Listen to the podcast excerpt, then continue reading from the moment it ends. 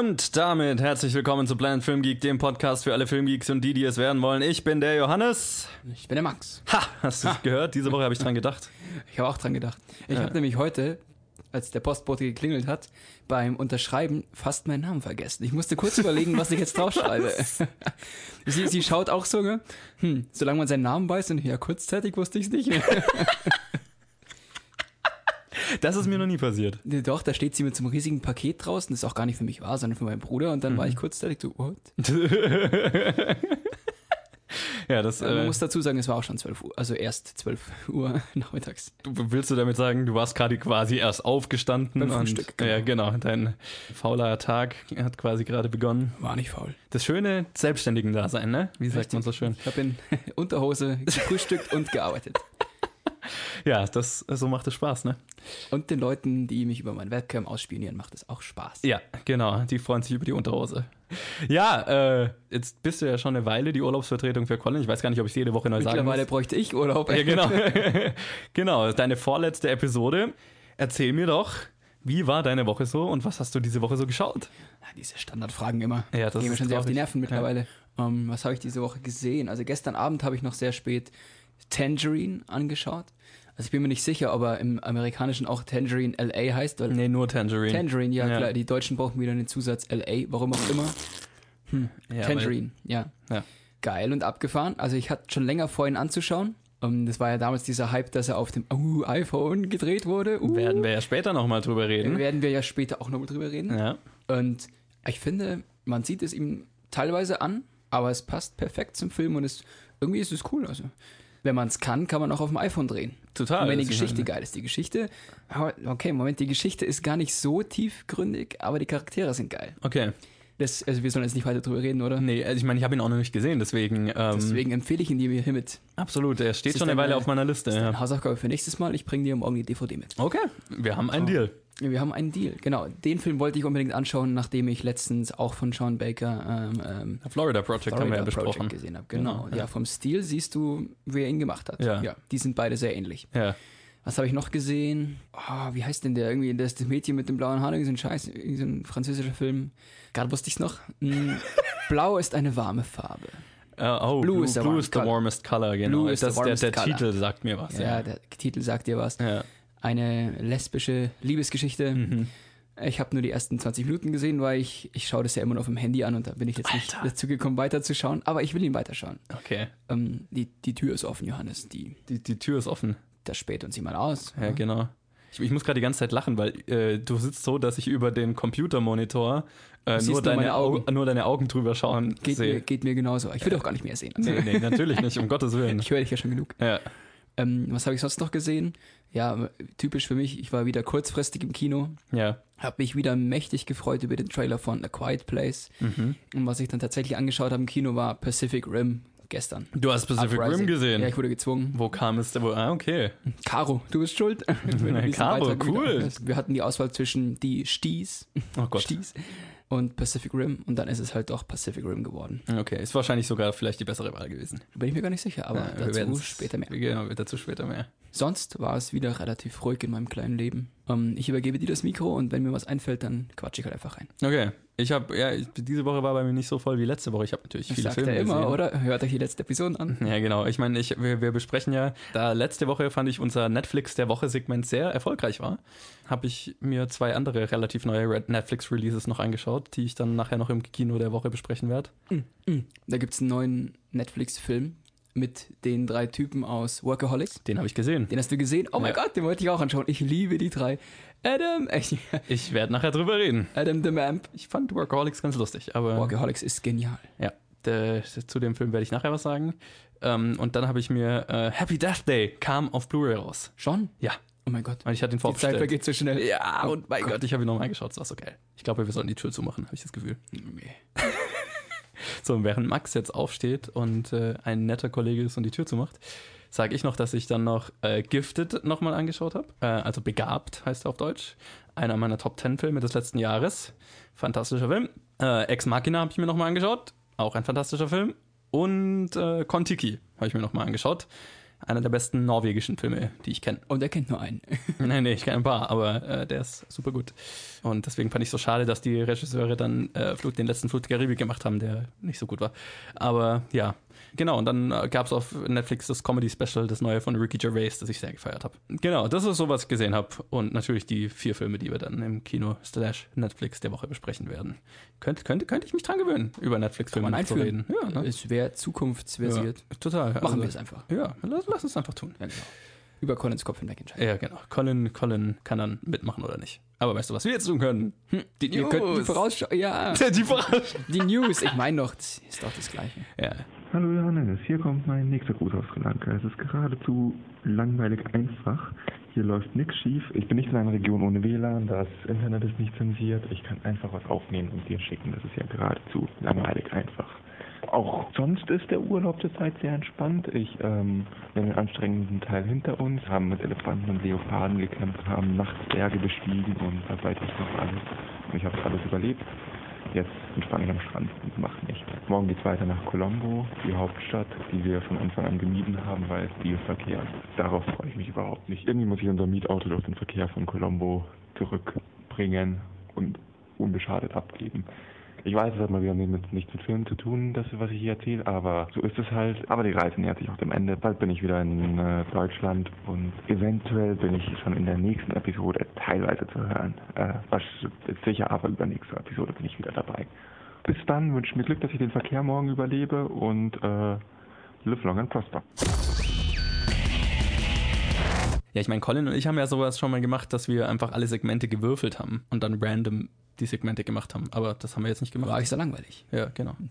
Deswegen, äh, ja, machen wir jetzt die News, reden über das, was sich in der Filmbranche diese Woche so getan hat. Und es war nicht viel, aber auch nicht wenig.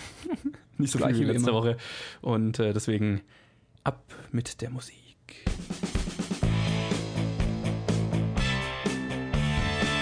Und wir fangen an mit Amy Adams, Kumail Nanjiani und Mark Ruffalo. Die fangen zusammen einen neuen Film an und der heißt The True American. Ja, gerade war Kumail Nanjiani mit The Big Sick für einen Oscar nominiert, zwar als Autor, aber er hat auch die Hauptrolle gespielt. Und nun hat er wohl schon die, ne, seine nächste dramatische Rolle in Aussicht. Laut Variety wird Nanjiani die Hauptrolle in der Adaption der wahren Geschichte, die dann auch als Buch rauskam, das The True American heißt, zusammen mit Amy Adams und Mark Ruffalo übernehmen.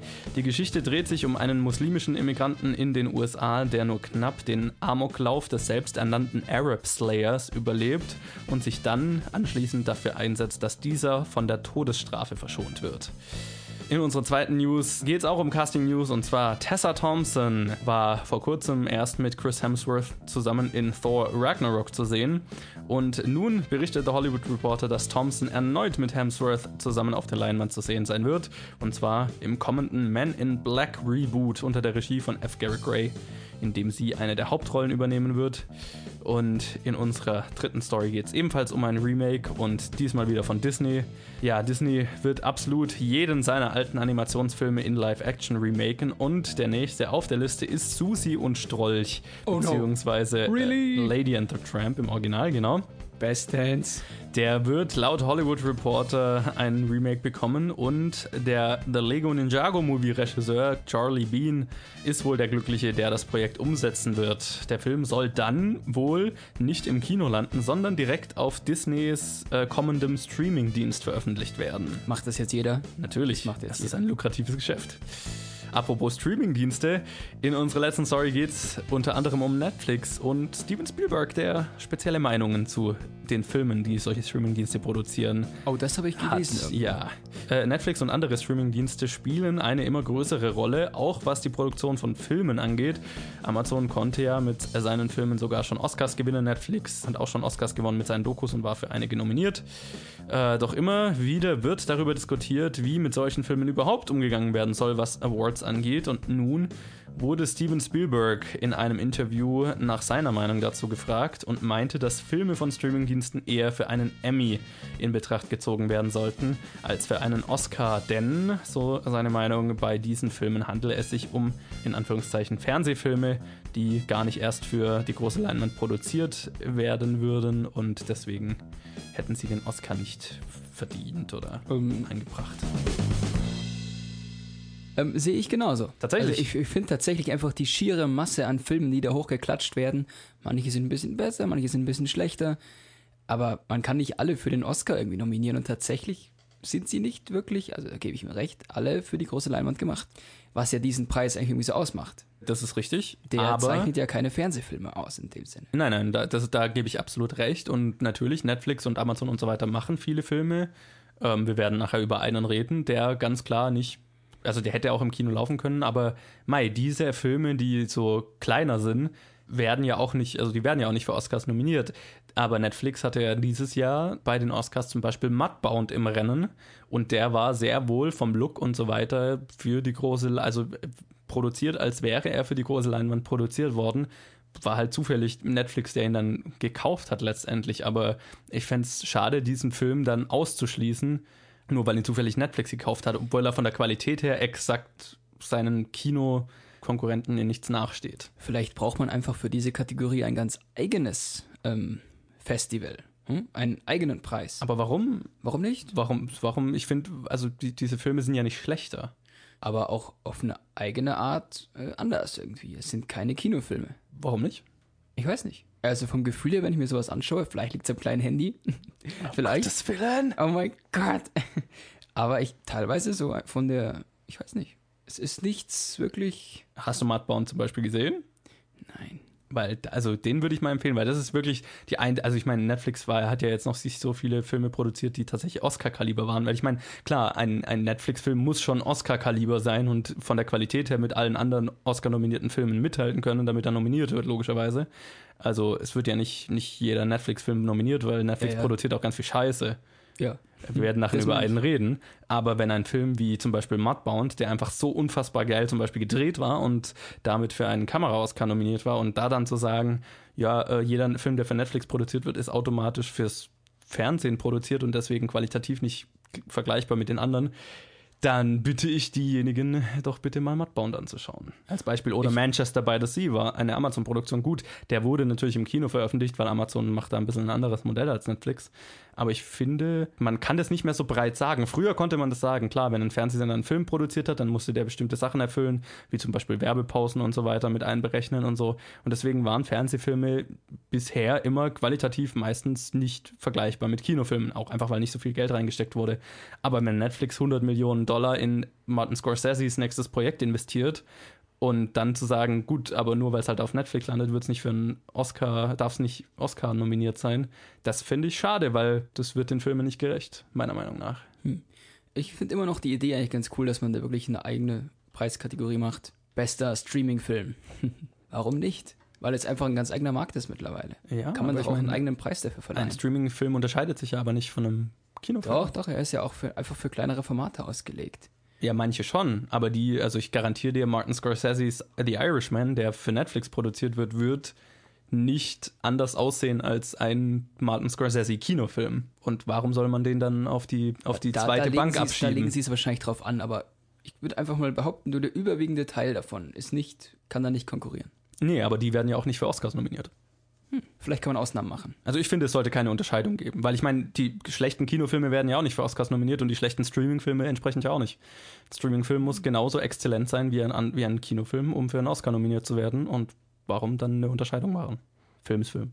Wenn man keinen Unterschied mehr sieht, dann bitte, aber mir fallen einfach so viele Produktionen ein, die da nicht in Frage kommen würden. Deswegen. Klar, aber die wurden ja auch nicht für Oscars nominiert. Okay. Deswegen schau dir mal Mudbound an, wenn du einen sehen willst, wo du wirklich keinen Unterschied siehst.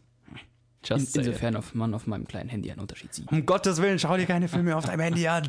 Das ist ja eine... eine, eine, eine Okay, ich gebe zu, gestern habe ich auf meinem Laptop geschaut. Ah, na, immerhin schon mal ein bisschen größer. Ja, Tangerine. Obwohl eigentlich, da es mit dem iPhone gedreht wurde, hätte man es Ja auf gut, einem den, iPhone hätte, den hätte müssen. man ja, wenn du einen Film auf dem Handy schaust, dann vielleicht den, der mit dem Handy gedreht wurde. Ja, aber jetzt wollten wir ja, wolltest du ja vorhin schon mal zu Susi und Strolch und dem Disney-Streaming-Dienst was sagen. Ja. Ach, hier, Susi und Strolch ist ja der Film von Disney, an den ich mich immer erinnere. Echt?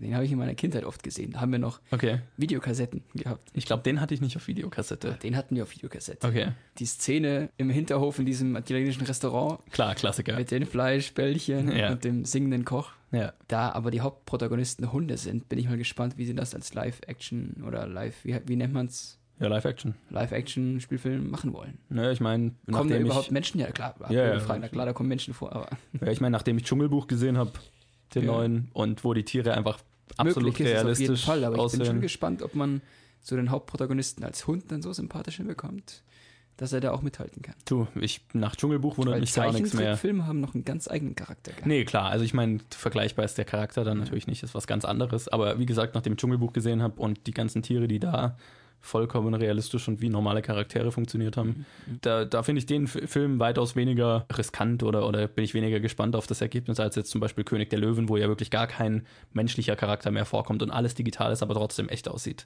Da, da bin ich sehr gespannt drauf. Aber Ja, ich auch. Nach Dschungelbuch, wo wirklich nur ein, ein Junge halt die ganze Zeit echt rumgerannt ist und alles andere war digital, ähm, ist eigentlich alles ist möglich. Es. Also ja. möglich ist eh heute, heutzutage ist eh alles möglich, ja.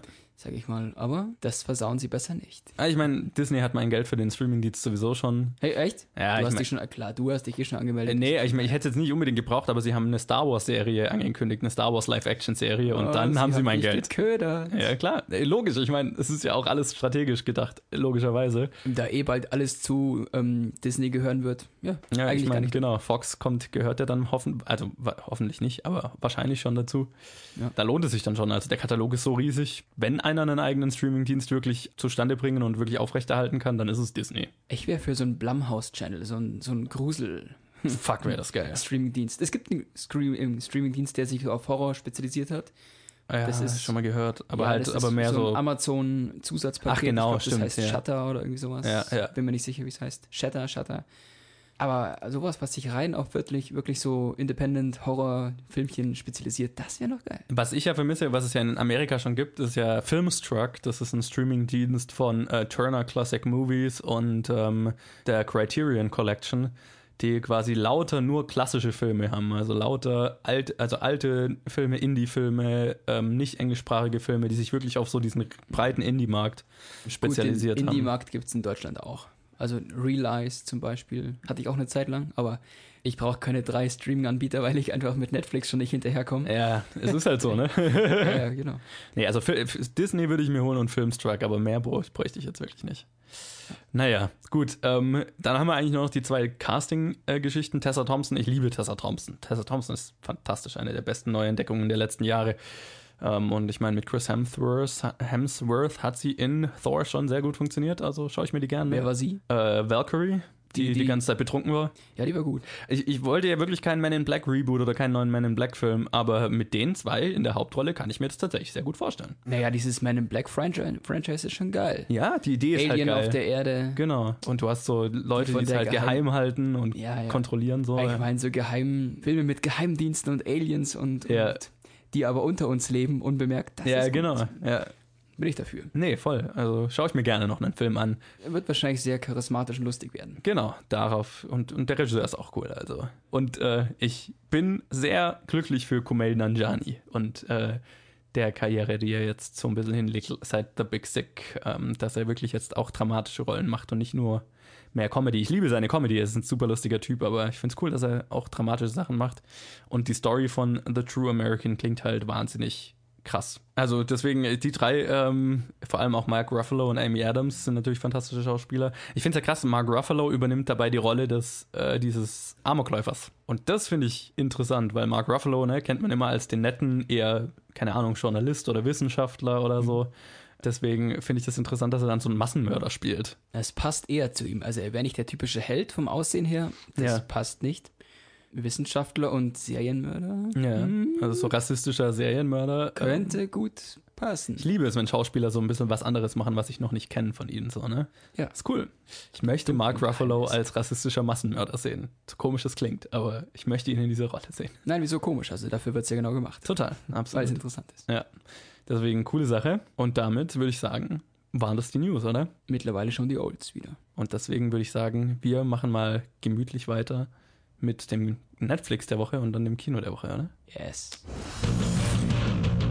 Ja, und wie gesagt, letzte Woche hat so gut funktioniert. Also ich habe ähm, noch zusätzlich zu den zwei Kinofilmen der Woche, ähm, habe ich noch ähm, einmal den von dir schon angesprochenen Game Over Man den neuen den Film von den äh, Workaholics-Leuten gesehen und einen franco-kanadischen, sagt man das dann so? Franco-Kanadier, ja. Äh, genau, einen franco-kanadischen Zombie-Film. Deswegen, äh, ich glaube, ich fange mal mit dem an, oder? Ja. Mit dem Zombie-Film. Ja. Äh, der heißt auf Deutsch Hungrig, auf Englisch Das ist ein Ravenous Scheißtitel. und Hungrig. äh, auf Französisch einfach Les Affamés. Löwe me. Äh, Les, bitteschön. Ich hatte drei Ich Jahre habe doch gesagt, Lee. Hattest du? Ja. Was heißt es dann? Die Hungrigen, glaube ich, oder Äh, sowas. höchstwahrscheinlich. Das hätte ich dir auch noch sagen können. Naja, es ist auf jeden Fall unter der Regie von unter von äh, unter der Regie von Robin Aubert, der andere französischsprachige Filme gemacht hat, die ich aus äh, Rücksicht auf unsere Zuhörer nicht aussprechen werde. Und es spielen mit, und das muss ich ja schon aussprechen, Marc-André Grodin, Monia Chokri und Micheline Langtot. Aber sie lebt noch, oder? In dem Film äh, eigentlich ein guter Name. dafür. ja, wenn. Und der Film handelt von einer Gruppe Menschen, die versucht zu überleben, nachdem in einer kleinen Stadt in Quebec plötzlich äh, Menschen anfangen, andere anzugreifen und zu fressen. Ähm, es ist interessant, weil es jetzt nicht so im, direkt im Zombie-Virus, also es ist nie klar, ob diese Leute jetzt untot sind oder so. Es wirkt ein bisschen mehr so wie 28 Days Later, wo es so ein Rage-Virus ist, wo die Leute keine Untoten sind, sondern einfach nur wahnsinnig wütend werden und Leute beißen. Also das Bedürfnis haben, andere Leute zu beißen. Und so ein bisschen wirkt es hier auch. Also ich, ich fand äh, erstmal, ich fand den Film ziemlich cool, aber es ist definitiv nicht ein Film für jedermann, weil es ist mehr so die Arthouse-Version von einem Zombie-Film. Der Film ist unfassbar atmosphärisch und das bedeutet auch in vielen Teilen langsam erzählt, was sich für mich durchaus manchmal gezogen hat.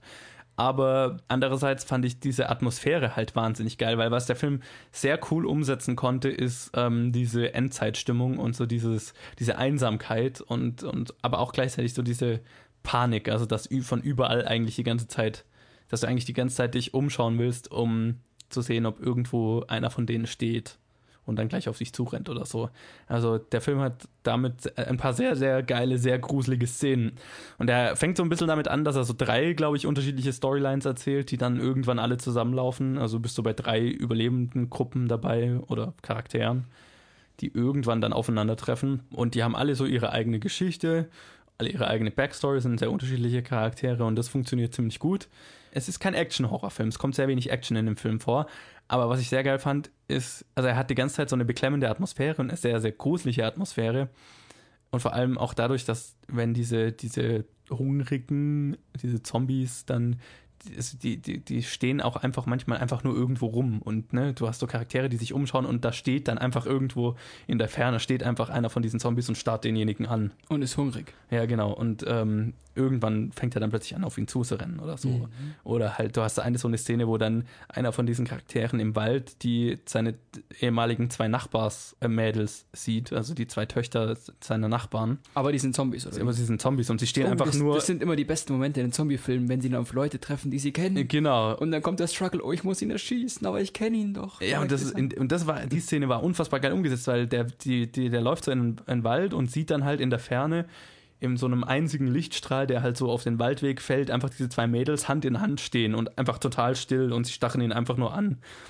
Und ähm, dann schaut er sich halt irgendwie so um und bewegt sich ein bisschen auf die zu und dreht sich wieder um und dann steht nur noch das kleine Mädel da. Und das große Mädel ist weg. Und logischerweise greift ihn, ihn dann irgendwann an. Aber das war eine sehr effektive Szene. Also so gerade so, also so, ich weiß nicht, ob ich das rüberbringen kann, aber es ist unfassbar atmosphärisch und creepy. Einfach so richtig Gänsehautgruselig teilweise.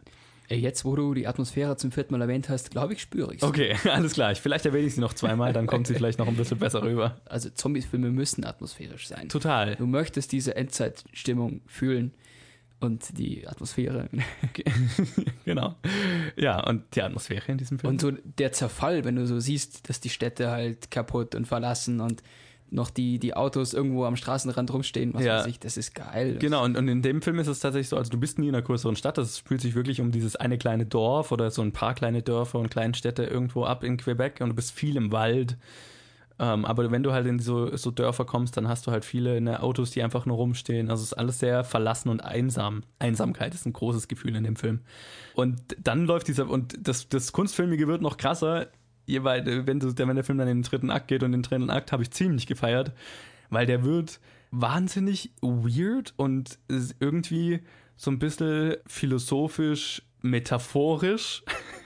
weil du hast dann plötzlich so diese Zombies, die dann einfach riesige Berge aus irgendwelchen Zeug halt machen. Also die bringen halt lauter Stühle und, und keine Ahnung, Klos und Spielzeug und so weiter und bauen riesige Berge daraus und stehen einfach alle nur darum, als würden sie das anbeten, quasi so, uh, sie beten den Konsum an, sie sind Konsumzombies, so habe ich das dann interpretiert, ne, so könnte man so interpretieren, aber es ist super creepy umgesetzt, ne, weil dann hast du so einen Nebel und da ist halt so ein Berg aus Stühlen zum Beispiel und du hast einfach nur 20 solche Zombies, die einfach völlig regungslos da rumstehen, als würden sie es anbeten. Also es nimmt halt so ganz merkwürdige Wendungen und das habe ich ziemlich gefeiert, weil es halt super merkwürdig. Ich mag merkwürdigen Scheiß. Und der Film wird sehr merkwürdig. Und dann am Ende noch sehr blutig. Und das war sehr zufriedenstellend. Es war eine sehr gute Art von ziemlich spannendem, actiongeladenem Finale. Und der Film hat sogar eine Post-Credit-Scene, die ich nicht verstanden habe. Ich habe keine Ahnung, was die mir sagen wollte. Aber sie war irgendwie cool, weil sie merkwürdig war. Ich möchte ja auch nicht spoilen. Also schaut euch den Film bis zu den Endcredits an. Ich finde es ja immer lustig, weil bei Netflix normalerweise, wenn die Ab der Abspann anfängt, dann sagt dir Netflix ja gleich, hey, in 10 Sekunden spiele ich dir was anderes ab.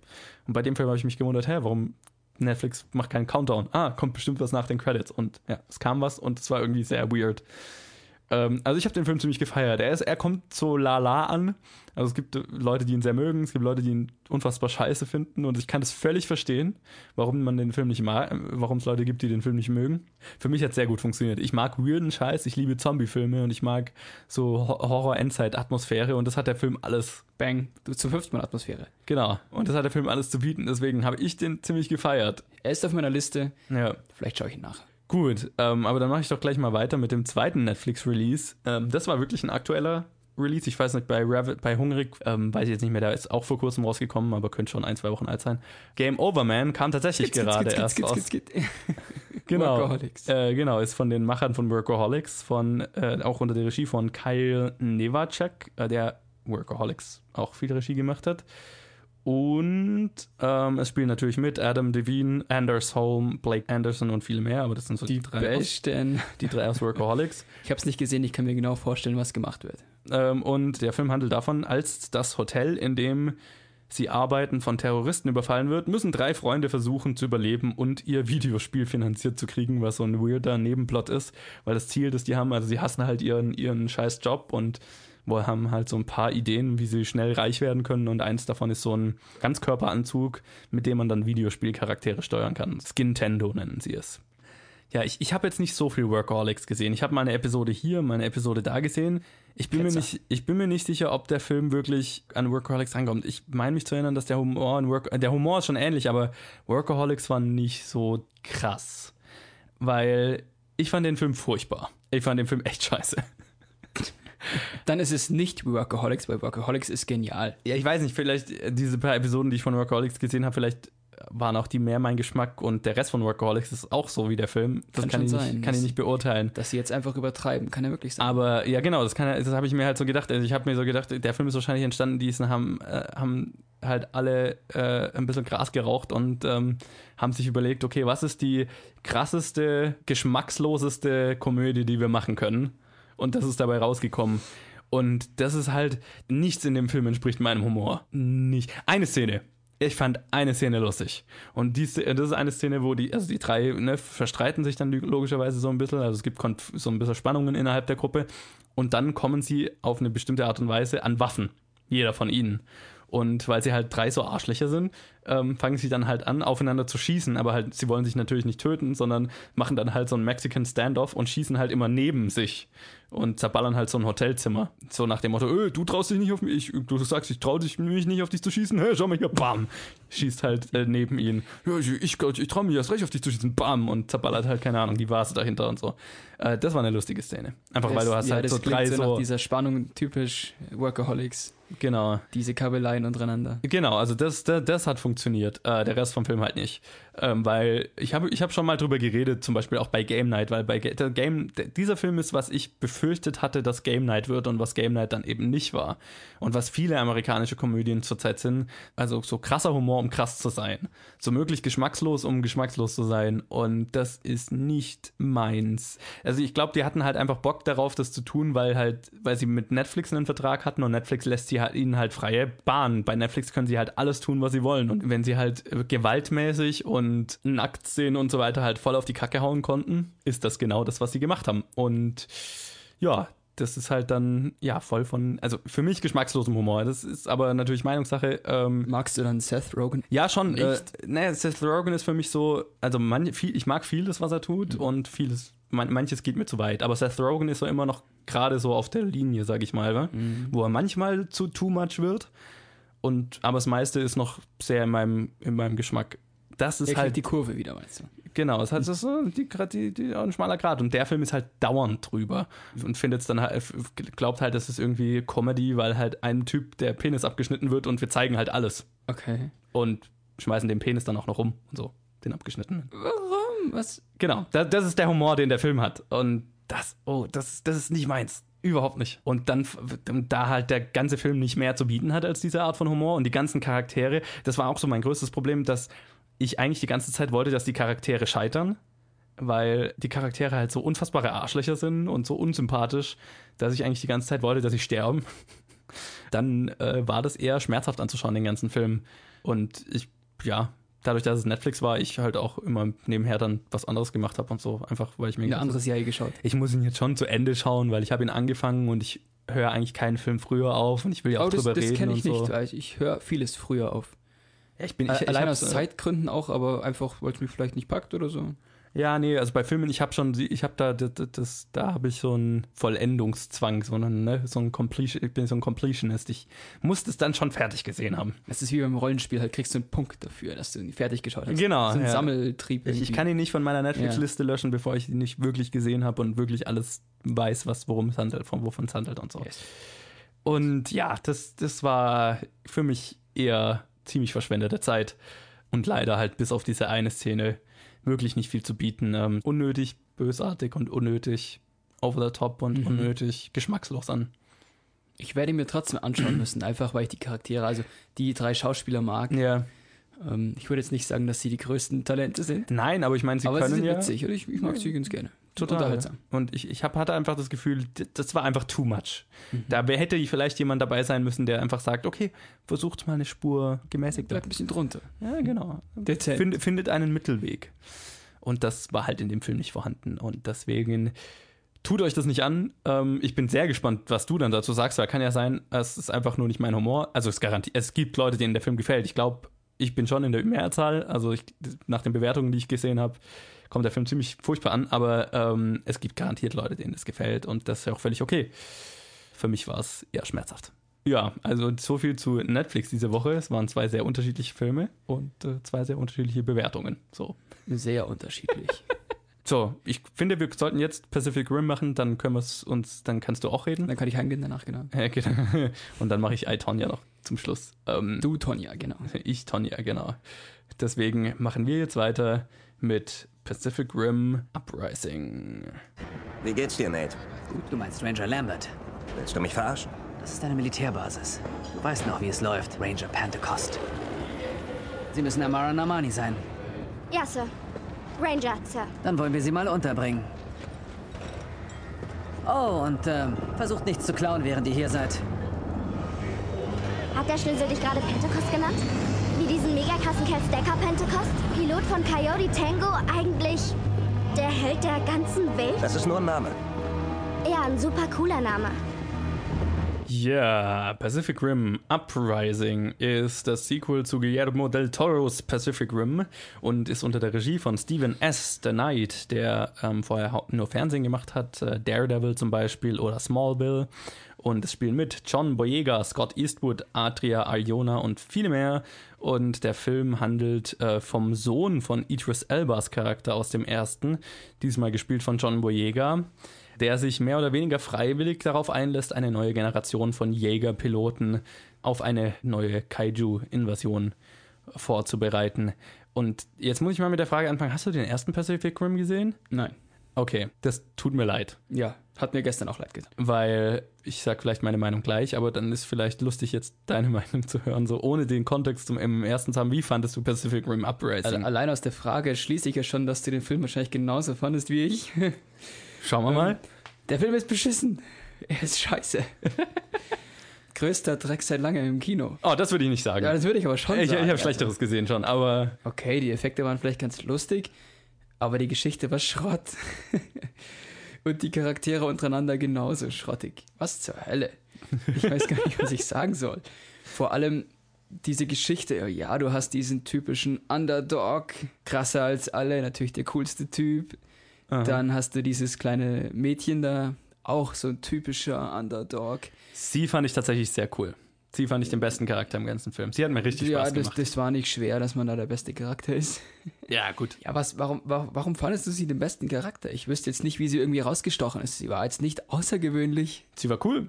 Ähm, Ja, gut. sie, es, es hat einfach Spaß gemacht, mit ihr dabei zu sein. Gar nicht. Das Cooler Charakter, gut gespielt. Also. Nee, kein cooler Charakter. Und dann die Charaktere untereinander. Erstmal hassen sich alle und irgendwann plötzlich voll zusammengeschweißt umarmen sich. Und, what the fuck? Nein, die kennen sich nicht. Sie haben nichts erlebt, warum sie sich plötzlich mögen sollten. So viel dazu. Und dann gibt es so ein paar Lücken im Film. Ich weiß nicht. Gegen Ende scheint es alles ein bisschen schnell zu gehen, oder nicht? Auf jeden Fall. Ich, ich, ich, ich, ich, ich, du Der eine- machst schon mal einen großen Fehler, finde ich. Du suchst in diesem Film nach Logik. Es ist fair zu sagen, Nein, dass nein, der nein. Film keine Logik hat, aber ich meine, ja, das habe ich erwartet. Ja, er, er hat keine Logik. Okay, es sind große Roboter da drin vorgekommen, aber mein Gott, also auch innerhalb vom Universum muss es vielleicht noch ein bisschen Logik geben dann. er, ma- er macht sich oft einfach, ja. Sehr einfach. Total unglaubwürdig, oder? Du, äh, ich, wenn ich den Film anschaue, ich suche nicht nach Glaubwürdigkeit. Ich fand den Film Ja, nicht aber es- großartig, aber es macht äh, halt das auch ist, keinen das, Spaß, Das, das, habe ich nicht. Da, danach habe ich jetzt nicht. Es muss halt einfach doch so eine Grundeinstimmung geben noch Ja. von der Geschichte her und von der Glaubwürdigkeit. Und wenn die dann nicht gegeben ist und wenn sich der Film immer leicht macht und die Charaktere aus allem wirklich eigentlich leicht rauskommen, dann ist es nicht mehr lustig, dann Nee, ist total. es nicht spannend und Absolut. deswegen kümmert mich an, also mich haben die Charaktere nicht gekümmert, weil Hm. sie kommen eh irgendwie raus und richtig tiefgründig sind sie eh nicht, also Nee. what the fuck. Ja. Ich fand die grottig. Ja, kann ich verstehen. Ich fand Pacific Rim Uprising war das, was viele Leute, also was ich damals Angst hatte, dass der erste Pacific Rim ist und wo ich dann beim ersten Pacific Rim so positiv überrascht war, dass er genau das nicht war. Und genau das war dann der zweite Teil, kryptisch formuliert. Was ich mir gedacht habe, er ist echt seelenlos gewesen, oder? Genau, und das, hab ich und genau, und das, Ja. ist der, das ist der Punkt. Wenn ich, äh, wenn ich in so einen Film reingehe, ähm, also ich finde, ich, ich, ich erwarte nicht von jedem Film der nächste Oscar-Preisträger zu sein. Wenn ich in einen Film gehe, von dem ich weiß, es sind große Roboter, die großen Monstern auf die Fresse hauen, dann ist das, ne, dann erwarte ich, dass das cool umgesetzt ist und dass es einen, gewisse Charakter, einen gewissen Charakter hat und Stil und so weiter und einfach mir was Cooles bietet. Und ähm, das hat Pacific Rim 1 gemacht und Pacific Rim 2, wenn du sagst seelenlos, da, dem würde ich zustimmen. Was, was, was ich an diesem, was ich an Pacific Rim Uprising am meisten gemerkt habe, ist, was für ein fucking Genie Guillermo del Toro ist. Weil Guillermo del Toro hat es tatsächlich mit dem ersten Film geschafft, seinen Stil da reinzubringen in ein Genre, was ja eigentlich sehr simpel ist. Ne? Du hast große Roboter, große Monster, hauen sich auf die Fresse. Und was den ersten Pacific Rim so besonders gemacht hat, ist Guillermo del Toros Vorstellungskraft, ne?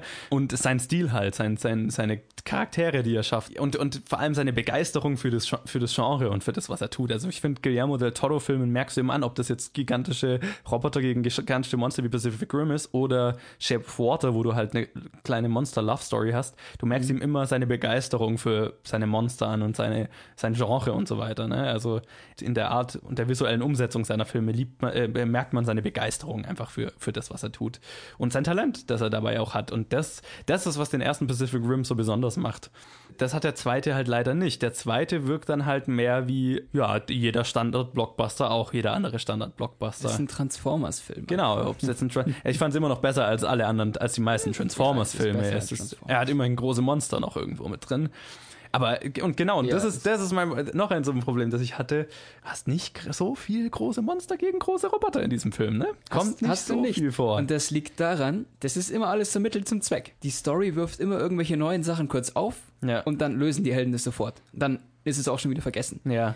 Das gab es dauernd im Film, vor allem in der zweiten Hälfte kamen immer irgendwelche kleinen Hürden, die sie dann gleich gelöst haben. Dann kam die nächste kleine Hürde, die haben sie dann auch gelöst. Ja. What? Okay. Ja, also gerade das, was, also das habe ich jetzt natürlich rausgeschnitten, dein Spoiler, aber ähm, Den- das, was, worüber du gerade im dritten Akt geredet hast, das fand ich auch sehr enttäuschend. Ja. Weil ähm, da habe ich mir gedacht, oh, endlich geht's los. Jetzt geht's Und- los und dann, hä? Äh. Haben sie es jetzt echt? Nee, haben sie nicht gelöst. Warte, es passiert Ja. gleich noch was. Okay, dann haben sie es wohl doch gelöst. Ne? Ja, das ist ein Teil davon, von dem, was ich sehr schade fand, nämlich dass im er der erste Pacific Rim war geil, weil, ähm, okay, ich weiß, ich gehe in diesen Film und sehe große Monster gegen große Roboter kämpfen und das möchte ich natürlich, dass das Spaß macht. Und was der erste Pacific Rim gemacht hat, um das richtig geil zu machen, jeder Roboter und jedes Monster hatte eine gewisse Charakterisierung. Du hast am Anfang viel Zeit damit verbracht, jeden Roboter kennenzulernen und die Leute, die den Roboter steuern, waren alle Charaktere. Ne? Du hast den, die Australier, die den Roboter steuern und die haben, die sind irgendwie drauf. Du hast die Russen und der Roboter, der russische Roboter reprä- repräsentiert viel russische Klischees oder so, ne? Ist der größte, der stämmigste und so, ne? Und ist halt ein Haut drauf Viech und so. Und dann hast du den asiatischen, der ist mehr gelenkig und das, der wird von drei Leuten gesteuert und der kann so ein bisschen Martial Arts und so weiter. Ist alles so ein bisschen Stereotyp, aber es hat, aber jeder hatte einen bestimmten Charakter. Du hattest eine bestimmte Beziehung zu jedem Roboter. Und dann immer, wenn ein neues Monster kam, dann kam immer so, oh, es ist ein Klasse 4, bla bla bla. Und wir haben ihm dem den, den Namen Hammerhead gegeben. Und die Monster waren so unterschiedlich und du hast schon ein bisschen Zeit damit verbracht, das Monster kennenzulernen. Und dann war es wie so ein Boxmatch, ne? Du hast auf im linken Ring ist äh, bla bla bla und äh, der ist, ist so und so schwer und kann das und das. Und im rechten Ring hast du dann das Monster und das ist heißt so und so und ist so groß und ist so mächtig und kann diese und diese Fähigkeiten und so weiter. Und dann war es wie ein Boxkampf, ne? Du hast. Das, das ist genau das, was dem Film gerade gefehlt hat. So Genau. Charaktere, weil diese Roboter waren einfach alle nur Roboter. Es waren keine Einzelpersonen, sondern Genau. du wusstest nicht, was er jetzt besonders gut kann oder was er vielleicht nicht kann oder woran Ich meine, er gut ist. Jeder Roboter hatte so ein bisschen eine coole eigene Waffe. Aber das war's dann auch. Auch jetzt, da wo du von den Waffen anfängst. Wie dumm bitte. Warum lassen sie diese Kackroboter mit Schwertern auf die Monster losgehen? Damit habe ich kein Problem, weil es Das ist geil einfach nur dumm. Weil es geil ist. Bau irgendwelche geilen Raketen ein und dann macht es das Monster sofort platt. Ja. Aber wenn du mit deinem komischen, ungelenkigen Roboter da mit einem Schwert hingehst und jeder kämpft mit dem Kackschwert gegen Ja. diese gefährlichen Monster ja. und sie versagen alle dabei. Ja. ja, genau. Im ersten Pacific Rim kam nur einmal ein Schwert vor. Da war es mehr Haut im Meer, mehr Boxkampf und so und dann halt mehr andere Fähigkeiten. Aber genau, also die, diese Charakterisierung war, was ich so vermisst habe, weil äh, am Ende waren es dann halt ein paar gesichtslose Roboter gegen ein paar gesichtslose Monster. Und mit beiden habe ich nicht so viel Zeit verbracht.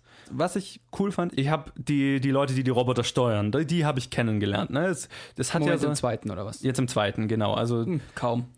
Aber verhältnismäßig. Ich wusste, ich wusste, was die so, also zumindest bei zwei oder drei Charakteren wusste ich so ein bisschen, was die ausmacht und so. Aber es hatte nicht das Level, das, das, das der erste jetzt hatte, meine Beziehung zu den Charakteren. Aber zu den Robotern hatte ich halt null Beziehung. Ich habe die Roboter mal rumstehen sehen. Ich habe kaum und einen in Aktion gesehen, bevor das Ende kam. Okay, du kennst sie durch ihre Namen halt immer dieses Rumgeschwärme. Oh mein Gott, das ist Alpha Orange oder Ja, Scheiße. genau, ja. Ist mir scheißegal. Ja, und im, im, das war halt das Geile im ersten. Du hast den Roboter erst beim Rumstehen kennengelernt und es wurde vorgestellt, das ist, keine Ahnung, Gypsy Danger und der kann, und das ist, der kann das und das. Und dann hast du sie auch in Aktion gesehen und vielleicht ist der ein oder andere sogar draufgegangen und so. Und dann hat, hat sich der Verlust tatsächlich bemerkbar gemacht. Weil ich dann hast du, auch in dem Film gehen sie drauf, aber ich meine, ich kann ja du den weißt ersten, spärlich, wer, wer drauf geht. Also. ist völlig wurscht. Also ich meine, im ersten, ich kann es ja spoilern, der russische Roboter wird ja dann zerlegt und die gehen heldenhaft raus, weil gehen heldenhaft drauf, weil sie halt bis zum Ende kämpfen und so weiter. Aber am Ende wird er halt zerlegt, aber du hast, aber das hat, ne, das ist schade, die, diesen Roboter gehen zu sehen, weil der Roboter ist ein Charakter. Im zweiten, wenn da einer von denen halt drauf geht, pff, Ja, wurscht egal. ja. Mei, ich wusste nicht, ich, ich, ich weiß nicht mehr, wer draufgegangen ist. Weißt du es noch? Nein. Ich habe keine Ahnung mehr. An den ersten, ich erinnere mich an jeden einzelnen Kampf und so. Ja, und, und dann- halt, die Kämpfe waren halt dann in diesem halt noch super flach und ähm, ja, es hat sich mehr nach Spielzeug angefühlt, das halt aufeinander drauf hat. Anstatt im, im was der, was Guillermo del Toro im ersten Pacific Rim tatsächlich geschafft hat, war, dass du diese, diese Masse wirklich gespürt hast von diesen riesigen Robotern und diesen noch viel größeren Monstern, die da ganze Städte niederwalzen. Du hast wirklich gespürt, wie sich ne, die, dieses Gewicht und diese Masse, die da wirklich aufeinander trifft. Und im zweiten hat sich mehr wie Actionfiguren angefühlt, die halt aufeinander draufhauen. Aber so dieses Gewicht und diese, diese Größe und so weiter, das habe ich nicht, das habe ich nicht mehr gespürt in dem Sinn.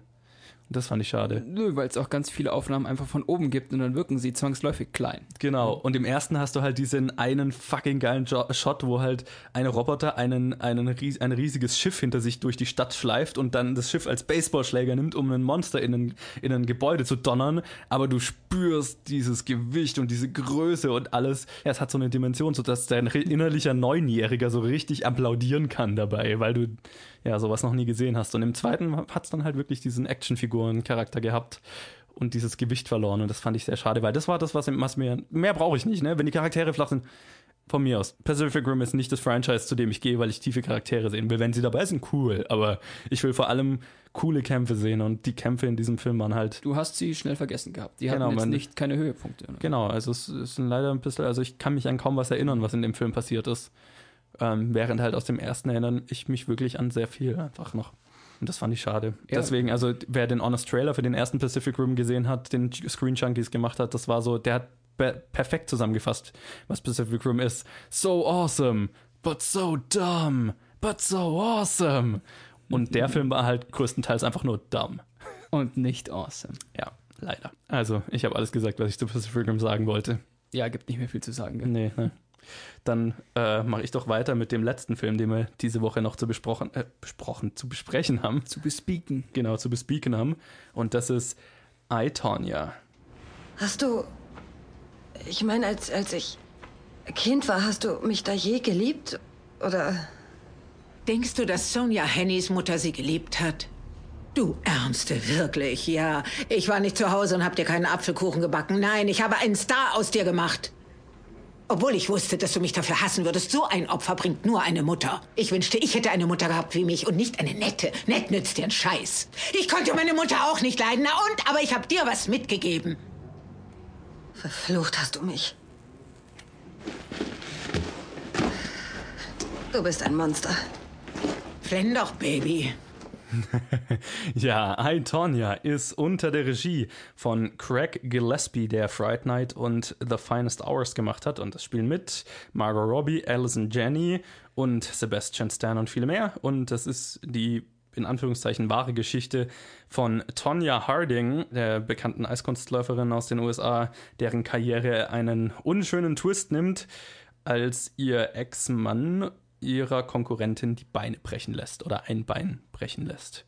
Und ich meine, das ist so die große Frage immer, wie viel hat sie davon gewusst und so weiter. Ähm, der Film hat da eine eigene Stellung dazu, aber lässt auch viel offen. Ähm, ich glaube, ja, es war ja immer gedacht, dass sie dahinter steht, dahinter gesteckt ist, also dass sie den Auftrag gegeben hat, ihrer Konkurrentin die Beine brechen zu lassen, aber ja, wenn man dem Film Glauben schenken darf, wusste sie davon jetzt nicht unbedingt was. Boah, Sondern das ist so Red. Sparrow.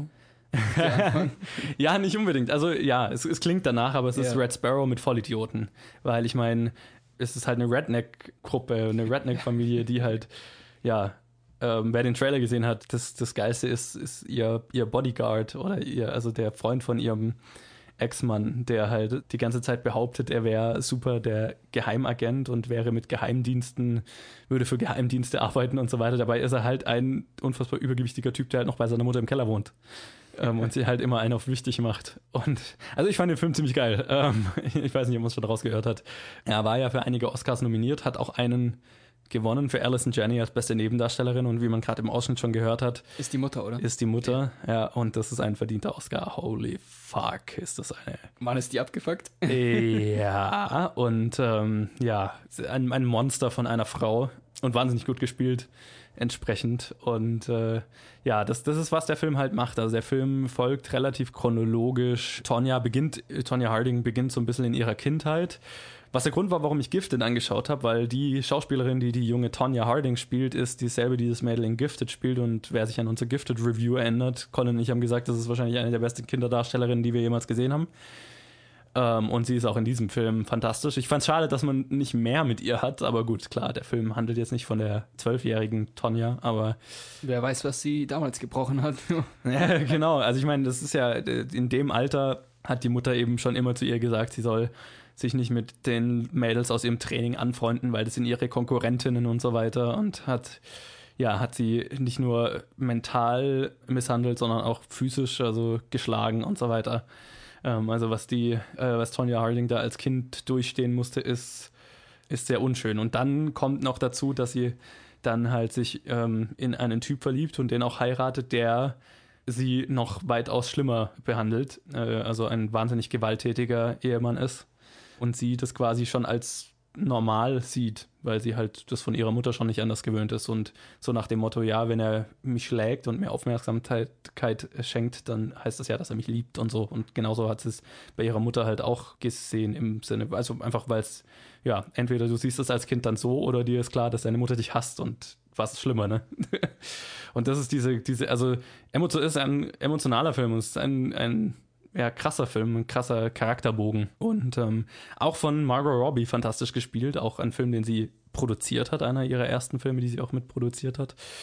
Und äh, eine sehr gute Wahl. und der Film ist von dem her so ein bisschen interessant erzählt, weil der Film beginnt damit, dass er dir schriftlich mitteilt. Die Basis für diesen Film sind zwei Interviews mit Tonya Harding und ihrem Ex-Mann, die sich fast in allem komplett widersprochen haben. Und der Film spielte auch immer damit, dass dann, ähm, wenn halt irgendwas passiert, dann ein Charakter sich plötzlich in die Kamera dreht und sagt, ja, so ist es aber nicht passiert. und quasi seine Meinung noch dazu sagt. Ähm, und das ist hochinteressant, weil du hast im Prinzip ein paar unterschiedliche Sichtweisen auf alles, das passiert ist. Am Ende ist natürlich die von Tonya Harding die wichtigste Sichtweise, weil der Film, auch wenn er jetzt keine ganz klare Stellung bezieht, natürlich ähm, stellt natürlich ihre Sichtweise als jetzt mal die am wahrscheinlichsten richtige hin. Sagen wir es mal so. Ähm, weil, ich meine, ihre Mutter hat einen Vollknall, ihr Ex-Mann hat einen Vollknall, sie hat bestimmt auch irgendwo einen Knall, aber sie ist wahrscheinlich garantiert noch die normalste von dem ganzen Haufen. Zumindest, wenn man dem Film glauben kann. Und äh, das ist halt sehr interessant. Eine fast sehr faszinierende menschliche Geschichte. Das ist so ein Sozialdrama, oder? Ja, so ein Sozialdrama, Dramedy, weil es ist, es ist schon sehr viel Lustiges dabei, aber es ist trotzdem, mhm. ja, von mir eine klare Empfehlung. Ist ein super Film, wenn man ihn erwischt. Er läuft nicht in so vielen Kinos, anscheinend. Ähm, Leider. Ja, werden wir auch nachher im Boxoffice nochmal sehen. Es ist die zweite Woche in Folge, wo ich einen Film in die Top 5 gesetzt habe, der eher äh, ganz weit davon entfernt ist, weil er nicht so vielen Kinos gelaufen ist. Was ich schade fand, ähm, der Film sollte gesehen werden. Äh, fantastisch und äh, vor allem wegen den Performances, weil die sind nicht umsonst teilweise auch ausgezeichnet. So viel würde ich mal sagen zum Kino der Woche, diese Woche, zu Netflix ich, ich und hoffe, Kino ich der Woche. Ihn noch. Also weiter. ich fände es großartig, wenn wünsche du es dir für mich. Ja, ich, ich wünsche ich wünsche es dir sehr. Fände es super, wenn du ihn erwischst. Aber ich wirklich, also in meinem Kino laufen immer nur diese ganzen Mainstream-Filme und ich komme zu gar nichts. Ja, aber ich würde mal sagen, dann machen wir mal weiter und ähm, schauen uns mal an, was Iton ja eben nicht eingenommen hat, aber der Rest Ja. so. Burn, Johannes! Ja, tatsächlich. Du hast diese Woche gewonnen, die Box-Office-Vorhersage, mit einem von fünf richtig. Oh, also, okay, aber mach's nicht runter, ist schon gut. nein, nein, ich hab ich, gewonnen. das, das ne? war nicht als Runtermachen gedacht. Gut, gut, ich, ich, das ist großartig. Also ähm, kommt selten vor, aber ich hab gewonnen. Ja, und zwar, weil du den Platz 5 richtig vorhergesagt hast. Und der Grund, warum unsere beiden Vorhersagen so scheiße waren, war Das ist alles komplett anders als gedacht. nicht mal so sehr, sondern einfach, weil wir beide Peter Hase wahnsinnig unterschätzt haben. Ja. Ich habe ihn zwar in die Top 5 gesetzt, du hattest ihn gar nicht in den Top 5, Nee. aber ich hatte ihn nicht auf Platz 1. Und Das er ist, ist auf Platz krass, 1. oder? Er ist, wahnsinnig. Er ist super, also krass. Also Hast du ihn super, gesehen? Nee, ich habe ihn nicht gesehen. Super Dein im Fehler. Sinne von super überraschend. Der ist auf Platz 1 gelandet und hat dann logischerweise unsere beiden Vorhersagen komplett zerschossen. Gut, also eigentlich macht das schon Sinn, oder zu Ostern, ein Osterhasenfilm. Also, Ja, und vor allem ein Kinderfilm und Ja. die letzten Kinderfilme liefen auch alle ziemlich stark. Ja, ich, man hätte ihn fast, ja, also jetzt, auf jeden Fall hätte man ihn mit aufnehmen müssen. Ja. Hab ich nicht gemacht. genau, ich hätte es mir auch, man hätte sich schon denken können. Also ich hätte ihn vielleicht auf Platz 2 oder so. Ich, ich hätte nicht gedacht, dass er Pacific Rim schlägt. Nee, das auch nicht. Das ist für mich die Überraschung. Aber gut, die Box Office Top 5 wie, äh, sehen dann wie folgt aus. Auf Platz 1 logischerweise Peter Hase mit 1,85 Millionen. Das ist ein sehr gutes Ergebnis für den Film, äh, der dann eben Pacific Rim auf Platz 2 verwiesen hat mit 1,45 Millionen. Das ist kein großartiges Ergebnis. Der letzte Pacific Rim war ein bisschen drüber. Jetzt nicht gewaltig drüber, aber war drüber. War, glaube ich, bei 1,6 oder 7 Millionen oder so. Nee, ist auch kein Flop, aber kein, kein großartiges Ergebnis für Pacific Rim, vor allem von Peter Hase geschlagen zu werden. Äh, auf Platz 3 haben wir dann in seiner zweiten Woche Tomb Raider mit, eins, äh, mit genau einer Million. Der hatte letzte Woche 1,75 Millionen, also ein mittelmäßig großer Abfall. Ähm, jetzt nichts Überraschendes, vor allem wenn ein weiterer Actionfilm gleich im Anschluss kommt. Red Sparrow ist dann auf Platz 4 in seiner vierten Woche mit 835.000. Der hatte letzte Woche 1,2 Millionen. Auch der hält sich weiterhin ziemlich gut.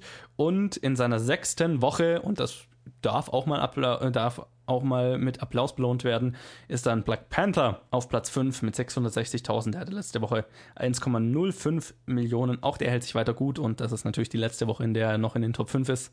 Also Glückwunsch an Black Panther und die inzwischen fast 1,3 Milliarden, die er inzwischen eingespielt hat. Das kann sich definitiv sehen lassen. Aitonia landet dann auf Platz 15 erst, nicht wie von mir auf Platz, was habe ich, 4 oder so gesagt? 3 sogar. Äh, hast wohl gar keine Ahnung. Äh, genau, offensichtlich nicht. Mit 155.000 auf Platz 15. Das fand ich sehr schade. Der Film hätte definitiv mehr verdient. Ja, anscheinend nicht. Tja. Genau, das waren die Box Office Top 5 diese Woche. Und ähm, ich würde mal sagen, wir spielen gleich den nächsten Trenner und schauen mal, ja, welcher iPhone-Film nächste Woche rauskommt. Hey. Ja, jetzt habe ich gerade nächste Woche gesagt, ne? Heute kommen die ganzen Filme heraus. Gut, bei der Aufnahme ist nämlich montags, deswegen mache ich es gerade ein bisschen durcheinander. Ja, ich, ich bringe es auch immer mal wieder durcheinander und mache mich dann über Colin lustig, wenn es er und aus durcheinander bringt. Colin. Ähm, ja, genau. Ich habe jetzt mal drei aufgeschrieben, die wir, denke ich, besprechen werden. Ich kann dir schon mal sagen, dass ich den dritten nicht anschauen werde. Ich habe auch keinen Bock, ihn anzuschauen. Vielleicht werde ich es tun. Es ist wieder so eine Woche, wo einfach viele Filme rauskommen und wir schauen, was wir anschauen und dann besprechen wir eben, was wir gesehen haben. Also wir nennen jetzt einfach alle und dann sehen wir mal nächste Woche, wie es dann gelaufen ist. Nicht der größte Film, der rauskommt, aber für mich der interessanteste ist The Death of Stalin. Habe ich den Trailer gesehen. Könnte albern werden. Also der Trailer pusht ja schon sehr hart auf die Comedies. Es ist eine reine Komödie, ja, ja. Es sieht nicht so schlecht aus, Die- aber ich habe gemischte Meinungen gehört. Okay, also für mich, ich, ich habe die Meinungen habe ich mir noch nicht angeschaut. Es schaut unfassbar geil aus, finde ich. Es ist auf jeden Fall unter der Regie von Armando Iannucci, der, Ach, der, ja. zum Beispiel viel von, für die Serie Veep gemacht hat oder The Loop. Und es spielen mit Steve Buscemi, Jeffrey Tambor, Olga Kurilenko und Andrea Riceborough und viele mehr.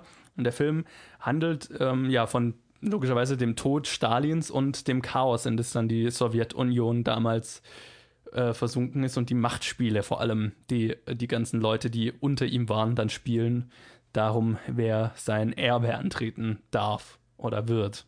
Und es schaut für mich nach einer Art von Film aus, die ich sehr liebe, die aber heutzutage kaum noch produziert wird. Und das sind Screwball-Comedies, also diese klassischen Komödien, die einfach so, ja, völlig äh, so sowas. Over the top. Genau, so, so à la, also à la Some Like It Hot oder so, ne? So over-the-top ähm, Slapstick-Komödien und so weiter. Ja, nicht nur Slapstick, sondern auch viel mit, mit Sprachcomedy. Halt. Genau, Sprachkomödie, Sprachwitz. ja, und, und politischer Humor. Und ich meine, das ist nur rein politischer Humor. Ja, Sowas. also, blödes Beispiel, aber du kannst ja äh, Some Like It Hot überhaupt nicht nennen. Also, das kommt ja da gar nicht ran. nee, aber Allein von der Situationskomik und von der, von der, von den Schauspielern.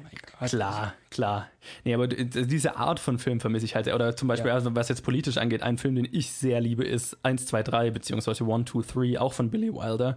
Noch nie gehört. Aber Kein Schwein kennt den Film. sicher. Wir haben ihn damals im Geschichtsunterricht angeschaut und ich habe mir dann gleich auf DVD gekauft. Das ist ein unfassbar geiler Film. 1, 2, 3 oder 1, 2, 3.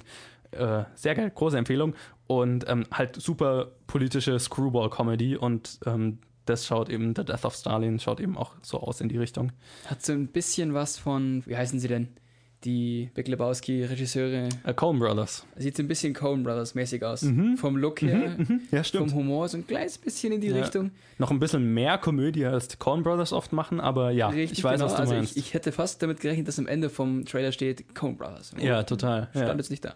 Aber vom Look und vom Thema hätte es fast passen können. Total, ja. Und ich meine, äh, ein, ein, eine Diktatur ein bisschen auf die Schippe zu nehmen, ist immer lustig. Also, Ist immer lustig, Ja. Deswegen, also da bin ich sehr gespannt drauf. Dann der zweite Film, der rauskommt, ist der iPhone-Film diese Yes, yes, Woche. yes. Genau. Der neue Film von Steven Soderbergh, Unsane oder auf Deutsch Unsane slash ausgeliefert. Unter Regie, wie gesagt, von Steven Soderbergh, der Logan Lucky zum Beispiel gemacht hat, den wir im Podcast damals besprochen haben, oder eben die Oceans-Filme und so weiter. Ziemlich großer Name, ziemlich bekannter Regisseur und spielen mit Claire Foy, Joshua Le Leonard und Sarah Stiles und viele mehr. Und ähm, ich habe noch keinen Trailer dazu gesehen. Ich habe bewusst keinen Trailer Nicht? angeschaut. Nicht? Ja.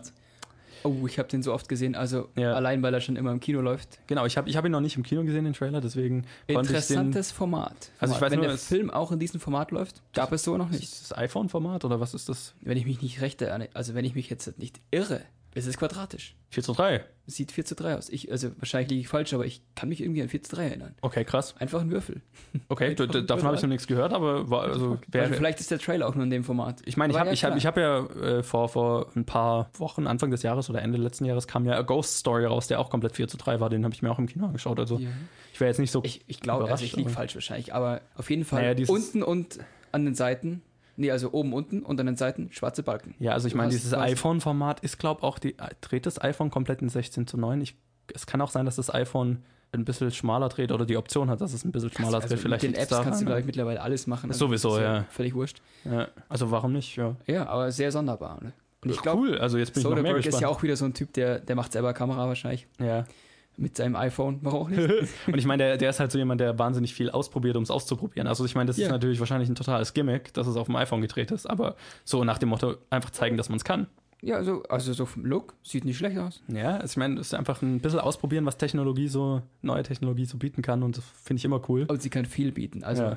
wenn es dir keiner sagt, würdest du wahrscheinlich nicht auf die Idee kommen, das mit dem Handy gedreht. Ja, genau. Da, also da bin ich sehr gespannt. Ich weiß, ich von der Story weiß ich nur, dass es irgendwie um eine geht, die halt fälschlicherweise in ein Irrenhaus eingeliefert wird oder so und dann nicht beweisen kann, sie, dass sie sie. weist sich selber ein, Ach so. weil sie quasi glaubt, von einem Stalker verfolgt zu werden. Okay. Und soweit ich den Trailer folgen kann, ist einer ihrer Pfleger, so glaubt sie zumindest dann, dieser Stalker. Ach. Aber sie kommt nicht mehr raus, weil sie in diesem Irrenhaus eben ist. Uh, okay, und ich kann mir schon vorstellen, dadurch, dass sie halt glaubt, dass er der Stalker ist, wirkt sie noch verrückter. Und wenn sie sagt, sie ist Richtig, nicht mehr genau. verrückt, dann glaubt man, dass da es gibt sie es im Trailer diese so. eine Szene, wo sie dann die Polizei anruft und sagt, dass sie nicht verrückt ist und quasi die Tresendame so, was sie denn glaubt, Ja. wie viele Anrufe die Polizei am Tag bekommt. Ja, ja.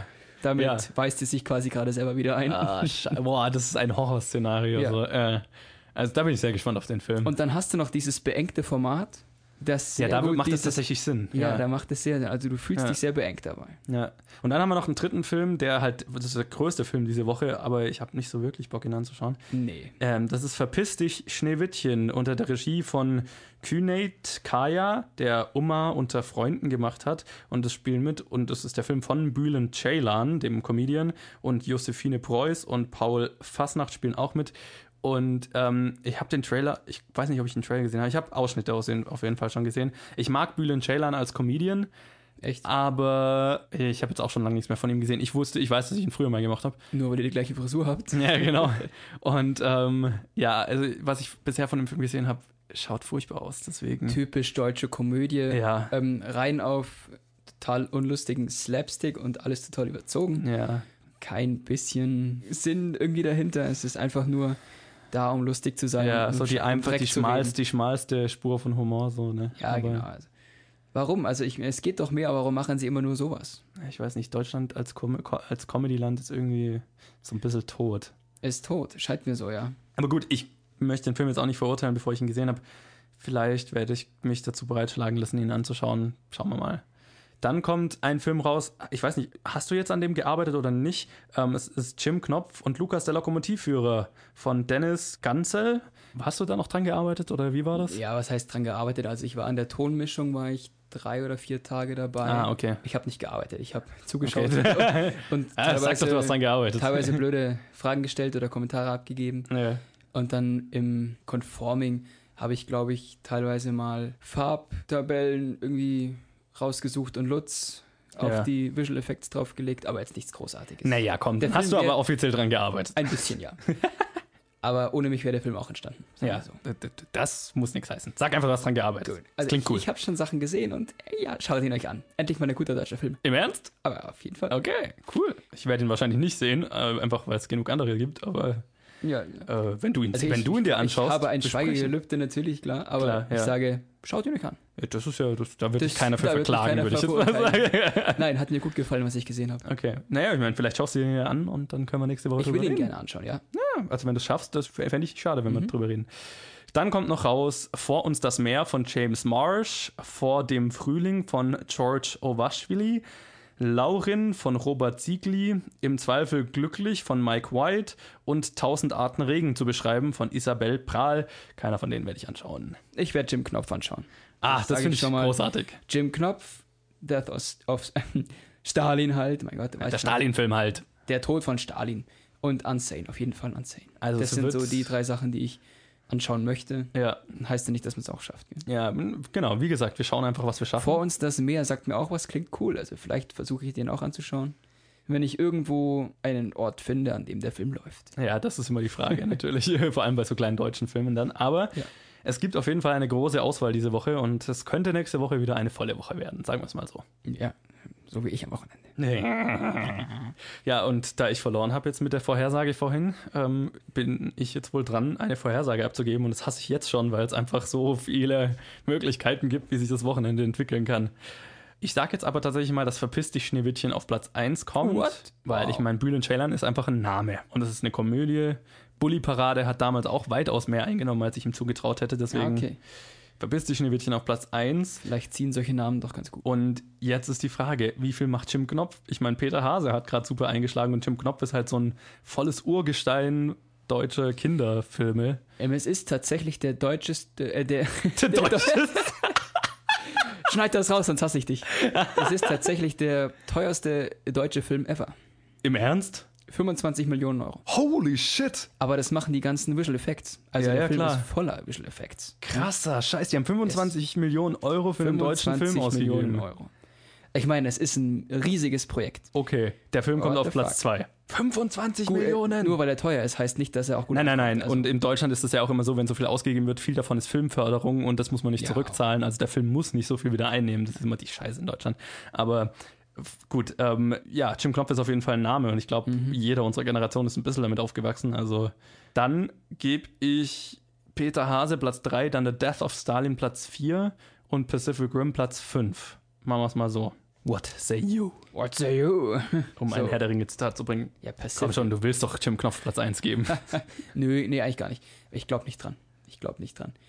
Naja, komm, verpiss dich, Schneewittchen ist auf dem letzten Platz. Okay, also was ist deine Top 5? So, sagen wir mal. Ich, ich weiß es schon selber nicht mehr. Platz 5, verpiss dich, Schneewittchen. Platz 4, Death of Stalin. Platz 3 ist Tomb Raider. Platz 2 wäre dann Wo hast du jetzt Jim Knopf? Hatte ich den nicht auf Platz 5? Ja, aber da hast du jetzt verpiss dich Schneewittchen gerade Ah, gesagt. scheiße.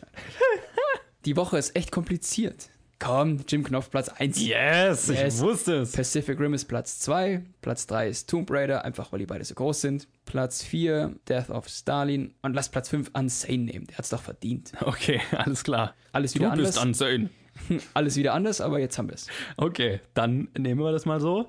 Und ich würde mal sagen, wir beenden diese Episode. Yay! Damit. Endlich nach Hause. Ja, also, das war Episode 91. Vielen Dank fürs Zuhören und vielen Dank an Max fürs Wiedereinspringen. Ein vorletztes Mal. Und Danke für, dass ich hier sein durfte. Ja, immer Also doch. Danke, immer dass doch. ich hier sein durfte. Da, schön, dass du in deinem Büro sein durftest. Und äh, wie immer, wenn es euch gefallen hat, dann lasst uns doch mal eine Bewertung und einen Review da, da wo ihr uns hört. Am besten natürlich wie immer auf Apple Podcast beziehungsweise iTunes und Spotify natürlich. Das bringt mehr Leute zu uns und das wollen wir immer. Und wie immer könnt ihr uns auch einfach weiterempfehlen. Das ist natürlich das Einfachste, was ihr tun könnt. Und natürlich, wenn ihr mit uns in Kontakt treten wollt, und vielleicht der ein oder andere wird sich noch an die Challenge erinnern, die äh, ab hoffentlich nächste Woche vielleicht sogar schon, aber auf jeden Fall übernächste Woche wieder dabei sein wird. Wenn ihr uns Challenges eben geben wollt, also Filme, die dann Colin und ich gezwungen sind anzuschauen und zu besprechen, dann könnt ihr das auf Facebook und Twitter tun ähm, unter Planet Film Geek. Und wenn ihr das alles tut, dann hören wir uns nächste Woche. Max, dein Schlusswort. Ich mache jetzt mal ein spontanes Gewinnspiel und verlose Johannes sein Godzilla-T-Shirt an den mit dem lustigsten Kommentar. Ich möchte einen lustigen Fanbrief haben. Sure. Johannes freut sich schon. Bald ist er nackt. Be bevor das jetzt hier ausartet. Ciao. Was verlost er noch?